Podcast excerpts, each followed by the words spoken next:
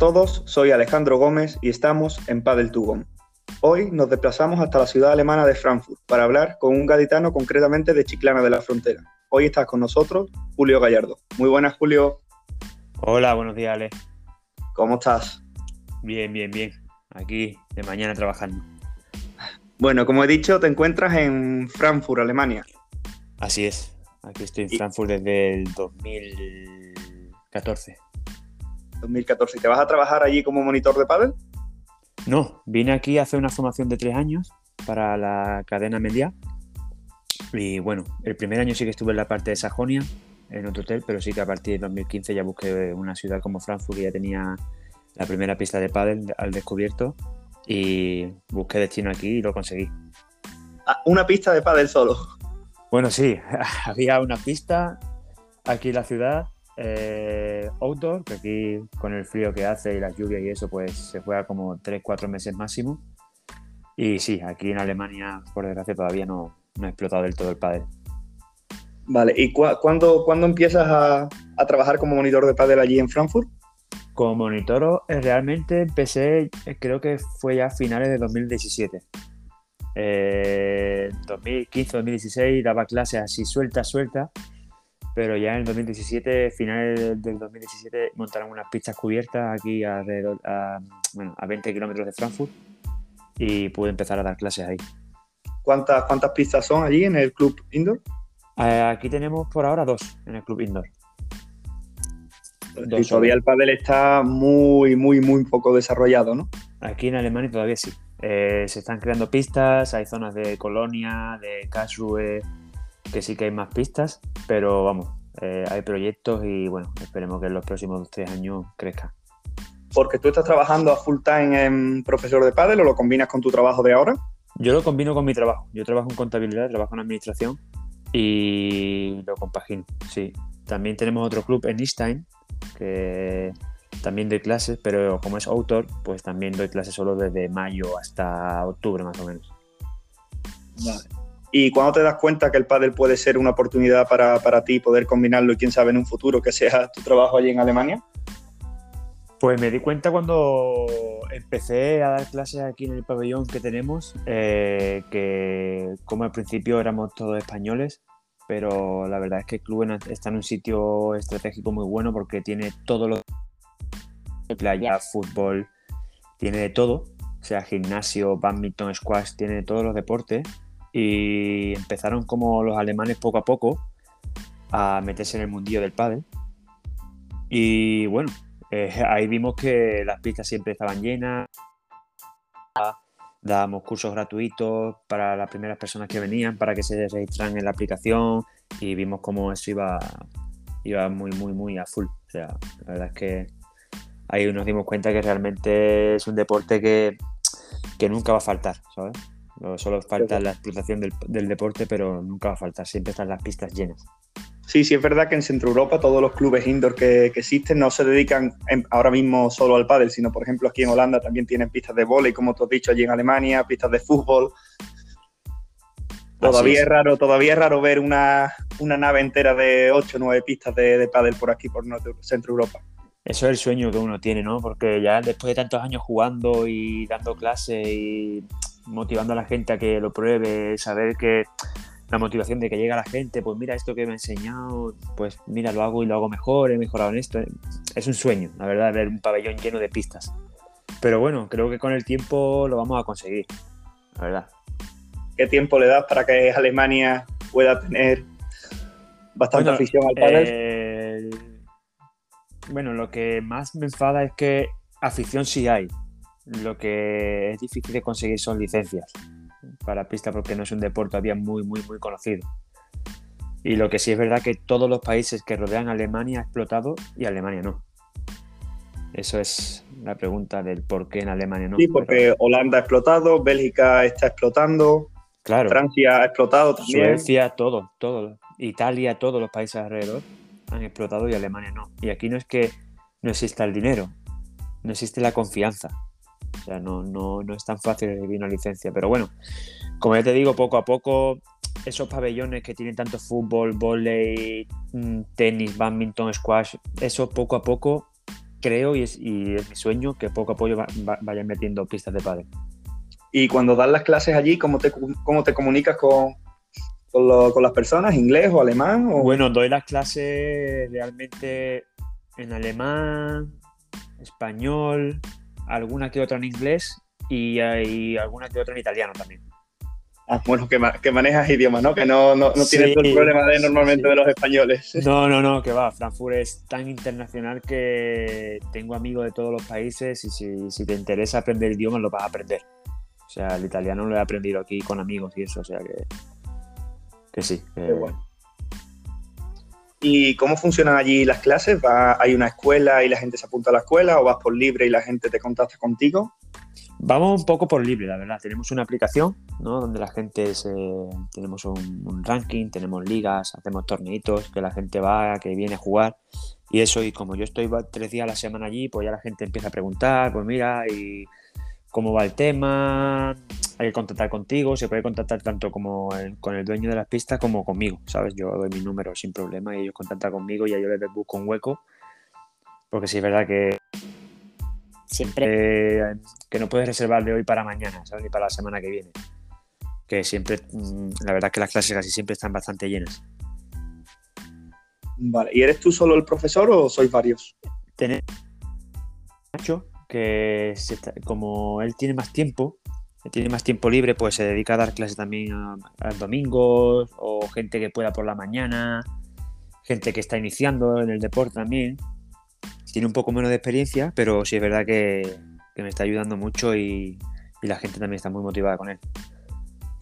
Y otra preguntita que te iba a hacer, porque aquí en Holanda se, se iba mucho. Aquí por lo general la gente no tiene raquetas, entonces cuando van al club de pádel lo normal es que alquilen la raqueta o se la presten. ¿Cómo funciona allí? Aquí también. aquí también. Tenemos palas para dejar y bueno, yo con el sponsor mío de Royal Paddle también pues pido muchas palas de test para que la gente pruebe. Porque aquí, bueno, es lo que te digo, aquí no hay pistas, pero hay dinero. Aquí te viene un, alumno con una pala de 250 euros y te dice que, que, no le gusta, pero que se la ha comprado porque le gustan los colores. ¿sabes? ah, perfecto. Bueno, funciona igual que aquí entonces. Claro, claro, aquí el problema no es el dinero, ¿sabes? No te dicen busco una de control o busca una de potencia busco los colores que me gustan y me da igual pagar lo que sea. Pero sí es verdad que tenemos, tenemos raquetas para, dejar a la gente, sí, sí. ¿Y cuando entrenáis en el club outdoor, eh, se entrena lloviendo? Pues mira, eh, hace dos semanas tuvimos un entrenamiento con el equipo de las chicas de 40 de la Bundesliga, en Nistein, que es una de las pistas outdoor que está como a 50 kilómetros de Frankfurt. Y tuvimos que entrenar una hora lloviendo, sí. Pero, pero bueno, eh, por ejemplo, yo de donde vengo, cuando llueve, llueve, ¿sabes? O sea, vete. Por ejemplo, en Chiclana, sí. cuando llueve, te da tiempo lluvia y llueve para irte de casa, si no te pones, vamos, mal, ¿sabes? Y aquí no, aquí llueve, caen gotitas, más bien, eh, como decimos nosotros, llueve para fastidiar, ¿sabes? Pero, pero bueno, se sobrelleva. Vale. ¿Y hay federación de pádel allí o está unida la del tenis? Como... Aquí está la de la de que es la, que es la federación alemana de pádel. Y bueno, poquito a poco pues están, están trabajando mucho en ello, también tienen el equipo nacional. Eh, desde el año pasado creamos la Bundesliga. Ahí ¿Porque tú te has metido en la federación o ¿O estás ayudando? Bueno, yo, el, dueño de la pista del club de Einstein, de este de Outdoor, es el vicepresidente de la Federación Alemana. Y bueno, él está luchando mucho porque el pádel crezca en este país. O sea, muchísimo. Él entró creo que el año pasado a la federación y está, y está haciendo muchas cosas, muchos cursos. También trabajamos con Hello Paddle Academy. Sí, es la misma que nosotros trabajamos en Holanda. Había entrado hace poco, ¿no? Sí, entramos el año pasado. Bueno, ya Mauri llevaba tiempo aquí, pero la federación, como empezó a funcionar bien, bien el año pasado, pues estamos con Mauri ahí, con Mauri Andrini, que es un crack. Le mando un saludo. Yo le mando otro, que eh, trabajamos entonces para la misma empresa. Sí, sí, y nada, damos los. Yo soy el encargado de esta zona de dar los cursos para entrenadores C, para la licencia C. Y, y nada, gracias a eso, pues poco a poco está habiendo más monitores y eso creo que es el, lo, más, lo más importante para que crezca el deporte. ¿Y allí van a buscar monitores españoles o no les importa que sean monitores alemanes que estén formados por, personas que saben. Bueno, eso da igual. Por ejemplo, hay muchos jugadores alemanes que vienen del tenis, que son muy buenos en el tenis, que han iniciado en el pádel y que bueno, son ahora monitores de pádel y están todos súper contentos con ello. Si es verdad que si le dices que si eres de España, eres, si eres de Argentina, pues se creen ya que ya eres una bestia jugando, que llevas 30 años jugando, pero, pero bueno. Porque cómo es el nivel allí de pádel, porque imagino que es lo que has dicho, muchos tenistas que se están convirtiendo al pádel. Ahora mismo jugarán mucho tenis en una pista de pádel y a lo mejor en dos años jugarán muchísimo, ¿no? Claro, eso es así. Eh, cuando yo doy clase o cuando estoy jugando, depende cómo se... Yo hasta sé quién está jugando al lado solo por cómo suenan los cristales, o sea, o cómo es el juego, ¿sabes? De cómo es el, los jugadores de pádel que venimos de España, que venimos de otros países que hemos jugado pádel de siempre, y los jugadores de tenis transformados al pádel. De smash, remates todo el tiempo, juego súper rápido, no hay tantos globos, es más volea, volea, fuerza, fuerza, fuerza y punto fuera, ¿sabes? Se mm. nota muchísimo, pero sí es verdad que nos viene bien porque le meten otro ritmo al padre. Sí, es totalmente diferente. Eso también se ve también realmente, creo yo, que lo profesional. jugadores de tenis le meten mucha más velocidad a cuando juegan al pádel. ¿Y el tema de entreno en, pista se trabaja solamente técnica o también trabajáis físico, trabajáis coaching?